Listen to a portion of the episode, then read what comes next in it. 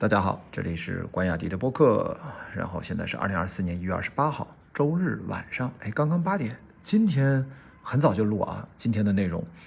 那白天好像我下午就去看了个展，呃，中午睡了个懒觉，看了会儿书，然后傍晚在工作室做播客，然后今天想跟大家分享一个，是一个媒体的朋友介绍。新华社在有一份内刊，其实想对最近的新媒体从业人员呢，他有一个算是问卷调查吧。那有一些采访对象，主要针对一些有影响力的自媒体账号运营者或者运营团队、平台主播、博主等。啊，他主要想了解就是内容生产为主，区别于带货网红啊。内容领域以科普、文化、法律、财经、时政为主。呃，我这朋友找到我呢，因为就回答几个简单的问题嘛。嗯，就是新华社内参可能经常会找一些这样的相关的议题来了解一下很多人不同的想法。那大概这几个小标题，我正好就借着今天这个日更播客的机会，跟大家分享一下我是怎么回复的啊。他这个算是采访的标题叫“新媒体从业人员思忧盼”，就是三部分：思考、啊忧虑。和期盼。那第一部分，这个思他问的问题是：过去一年从事新媒体内容输出的总体感受是什么？能否养活自己？生产内容，呃，被受众的接受程度如何？从我的角度啊，我说我基本算是一个全职性质的播客制作人、主播和新媒体博主了。当然，我也是全日制的一个博士生，但这个。至少这半年，我其实在这方面花的精力不多。除了一年级在上课之外，我其他的主要的时间的确就是在大量的时间在做播客为主的一些内容。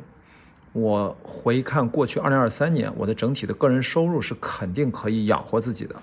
但是这些收入的来源完全还无法只依靠纯内容赚钱，这做不到。我更多的。我觉得相当一部分的收入是还是要结合传统的线下活动啊、品牌邀请啊，或者其他的出席的一些活动，比如说电影节的一些主持活动啊，可能还有一些讲座呀、教学相关啊，那一些综合收入来补贴，才能够完成养活自己的这样的一个目标。那后者呢，其实它跟我的播客内容没有直接关系，靠播客内容直接赚钱对我来说。还挺有困难的啊！我还没到达像头部主播，包括身边好朋友樊一茹他们都是好多个头部节目，那个其实完全是可以通过播客内容赚钱的啊！这个我不是那个案例啊。那更多的我赚到钱还是因为我的从业经历累积的一些个人能力和一些业内口碑，可能赚一些钱啊。线下活动可能会有些收入吧，大概是这样。那下一个问题是行业。就你所在的行业呈现出哪些新的变化？我当然就具体的说嘛，我从播客的角度，我觉得很鲜明的呈现出了，就是前两天就昨天吧，跟嗯 Steve 我们在聊，因为喜马拉雅做了一个活动，我们俩就在聊，就是说他提出一个信号，就是在过去一年，越来越多的呃一种迹象是说，一些优质的偏干货性质的内容。在逐渐成为现在年轻人缓解自己的焦虑的优选，啊，以前呢有很多直接只是情感陪伴的、自我成长的，现在如果说你只是聊闲天儿，或者说聊一些生活有的没的、自体个体经验的这些东西呢，好像现在听众已经口味变重了，他已经不满足了，因为大家也都在进步嘛，他就需要更多的一些偏干货一点的。内容其实也是为了缓解焦虑，因为那个干货也不见得对他来说就真的能得到多少嘛，它就是一种感觉嘛。那其实你看很成功的一个代表案例就是去年增长最快的博客《纵横四海》啊，Melody 谐音，他做的这一系列的内容很多都是反直觉的，也做得非常好。那我觉得还有一个特点就是整体市场上广告投放。其实还是在缩减的，这个是整体大环境的问题，就是应该是几乎所有人的收入都会受到影响。当然，里面有个别的增长很快的主播或者内容制作人，他们可能不受影响啊，甚至还能有所增长。这个是符合市场规律的，就是大部分的钱是被很少很少的人二八定律嘛，他们赚到。其实对于大部分人来说，过去一年肯定是整体收入是会缩减的。所以整体而言，我觉得在播客领域内容方面呢。还是在继续丰富，但对应的商业化的进程是很缓慢的。大量兼职做播客的人，我觉得他们会陆续放弃啊，因为没有坚持下去的动力或者说理由了，或者很艰难。其实这个我个人的视角感受是这样啊，可能肯定不太准确啊，或只代表我个人意见啊。这个如果大家有什么呃自己的不同的视角，欢迎在评论区跟我补充，一起讨论啊。我只代表自己的一些感受。那下面一个问题就是说，内呃生产内容上有哪些新的方向和苗头？那这个呢，我其实依然还是在说，我自己一直尝试把播客跟我过往的呃超过二十年的影视行业的从业背景进行各种交集啊，比如说播客加电影的这种长映后现场播客，我倒没有想去做呃希帕克他们耳光观影团做的播客和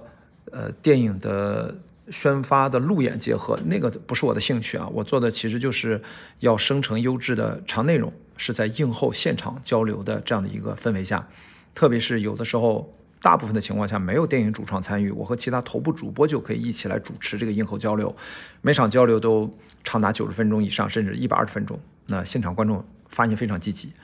我觉得这是一种非常创新的文化交流的线下活动。观众呢可以各抒己见，对刚才刚刚看的主流娱乐电影发表自己的感想，然后形成一期新的共创的播客节目。所以呢，过去一年所谓的新的方向和苗头啊，我自己其实是在坚持播客在视频化、共创化和线下化的几个方向努力。上面提到的播客加电影映后现场播客的系列活动，我在过去十二个月，北京、上海为主两个城市一共组织了超过五十场，受到了电影行业从业者和观众的好评吧。或者基本认可这种新的形态了，啊，这是第一部分。思他问了几个问题，那第二部分这个优呢，这个问题也相对来说，我觉得我也不太擅长回答，因为你看，比如说他说存在哪些不良现象，自己是是否受到影响？我说播客目前其实它还是非常小众的一个媒介形态，目前也谈不上什么不良现象啊，因为貌似进入播客制作领域门槛非常低。但如果没有自己独到的积累和其他优势，其实也容易进入到行业，呃，做出来的内容呢，其实你也很难被人看到、被人听到。所以目前博客还是一个非常依然还是处于早期的发展阶段，所以我也觉得谈不上什么影响。除了个别超过十年积累以上的啊这样的老播客节目之外，绝大部分播客创作者还是处在嗯早期啊积累和学习的这样的一个阶段。呃，不良现象，比如说可能。我存疑啊，就是我个人的一个观点，就是在播客领域，其实也有大量的关于玄学，关于各种的，呃，我不知道，就是解释不清楚，咱不好怎么定义和评价这个玄学。总之，我说嘛，就不可被证伪的一堆内容吧。这个其实不只是播客，在整个互联网上，其实它在蔓延。那这个算是不良现象吗？其实我也打一个问号啊。对我当然没什么影响。那下一个问题是在内容生产运营监管上有哪些困难或者困惑？我说呢，播客制作主要其实分成个人制作和团队制作两种形态。其实监管这块儿，目前国内已经非常成熟了啊，各大声音平台其实都有，包括视频平台都有非常全面的人工智能加人工的内容监管体系。所以这块内容，我觉得未来应该真正发展起来。之后才可能会遇到新的问题。就目前来看，这个监管已经非常全面了吧？我觉得，就目前，呃，因为真正有能力、有耐心的博客制作者，国内其实并不多，所以我倒不觉得真正监管上有什么困难和困惑。在生产运营上，我觉得主要是市场大环境的问题。所以接下来这个问题就紧接着也回答了，就是哪些因素限制了行业发展？我觉得主要还是经济环境的，呃，大的这个周期的问题啊。它的确没法让这么多的优质的内容创作者无法得到商业上的正向循环，所以目前播客呢始终无法形成一个真正的行业的状态。就是这个行业的意思，就是说得有足够多的制作人和主播可以依靠纯做播客内容生产制作就能生存下去，他能维持一个在他所在的城市一个比较体面的生活。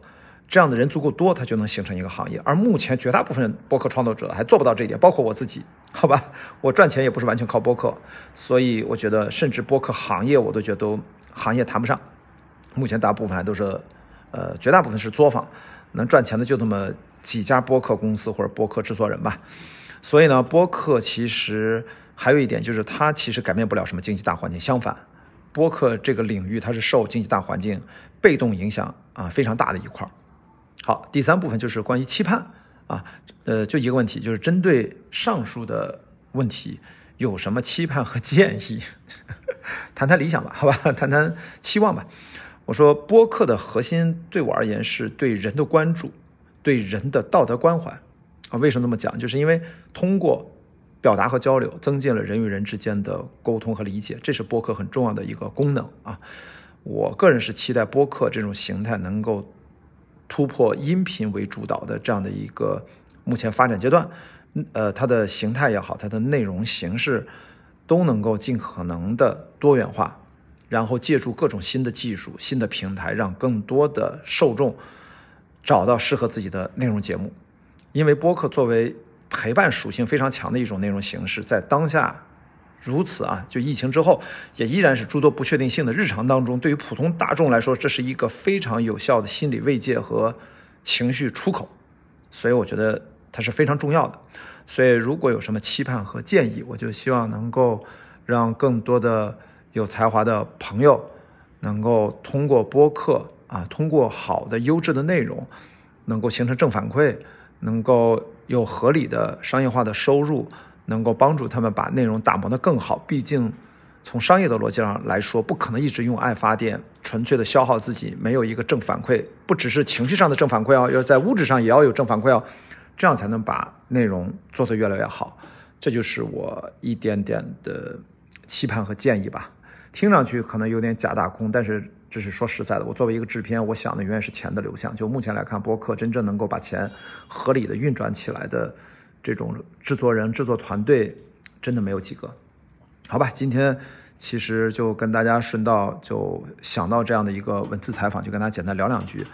然后我最近在不断的更新一些呃付费内容，单集的内容都有。嗯，然后最近刚刚不更新了。跟呃我们封神的编剧啊啊，然后做的一期新的内容，好像大家还挺爱看的啊。可以音频在呃关雅迪对话封神第一部里面找到，视频呢在爱发电关雅迪的主页也能找到。同时最后预告一下，我最近呢在策划酝酿另外一个呃超大型的付费专辑内容，然后我差不多这两天就会陆续的上线，呃大家先。反正我陆续会说的，会不着急购买，让我把内容都，呃，塞巴的差不多了，我觉得我再会陆续的给大家讲吧。这个说起来有点复杂。好，今天时间也差不多了，这就是今天关于雅迪的播客，我们明天再见了，拜拜。